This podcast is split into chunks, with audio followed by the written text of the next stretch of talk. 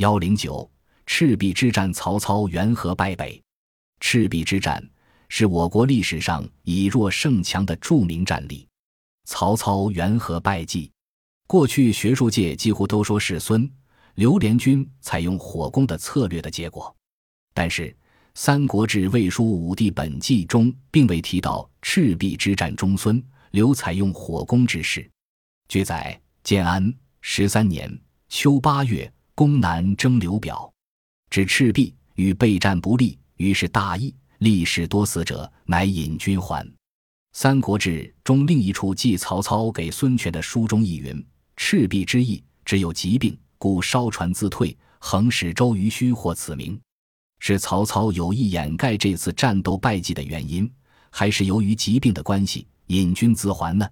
近年来，学术界把这个问题挑开了。一九八一年第十一卷第二期的《中华医史》杂志发表李友松的《曹操兵败赤壁与血吸虫病关系之探讨》一文，指出曹操赤壁之战兵败的原因是疾病，急性血吸虫病。一，根据历史记载以及近代科学研究，证明血吸虫病是我国一种古老的疾病，《周易》。卦象山峰谷以及七世纪初叶的《朱病元后论》中已有类似的记载与描述。一九七三华，湖南长沙马王堆一号汉墓出土的女尸，其肠壁和肝脏组织都发现有血吸虫虫卵，说明当时血吸虫病已相当流行，连代后之妻这样的贵妇人也难以幸免。而赤壁之战的战场恰恰是当时血吸虫病严重流行的地区。二。从时间上来说，赤壁之战时间双是血吸虫病的感染季节。赤壁之战是在冬天开始的，但曹军在转徙训练时间是在秋天。曹操水军在赤壁之战战前染上血吸虫病，经过一个月以上的时间就发病了，致使大战时疲病交加，不堪一击。三，那么同时在水上作战，同时在疫区内转移与行军，为什么孙？刘军队不染上血吸虫病呢？人或动物感染血吸虫病后，体内或多或少会产生一定的免疫力。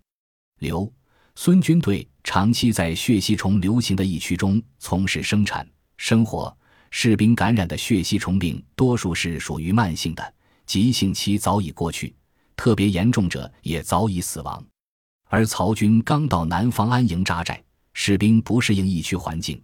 急性血吸虫病突然发作，有的同志不同意这一说法，他们认为曹军败北的原因是多方面的，至于疫病如何，更有待考察。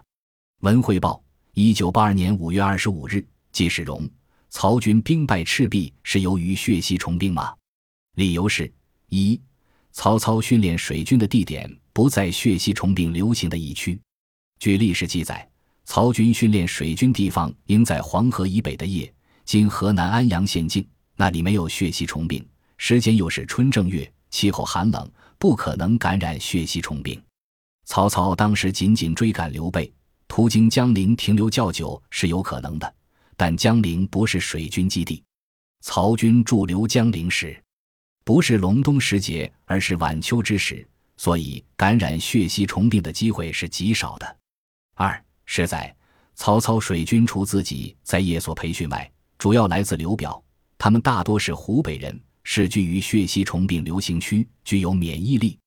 另外，刘璋补充给曹操的兵卒是四川人，亦是来自血吸虫病疫区，也具有一定免疫力。把曹操、孙刘联军的免疫力分为急慢血吸虫病的两种不同人群，也是不妥当的。三、血吸虫病潜伏期一般在一个月左右。因天气冷热，时间长短有异，但潜伏期长，发病症状较轻。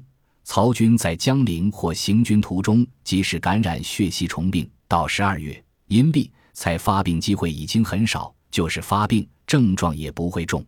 至于说引起许多官兵同时发病，导致军事上全线退却，那就更难想象了。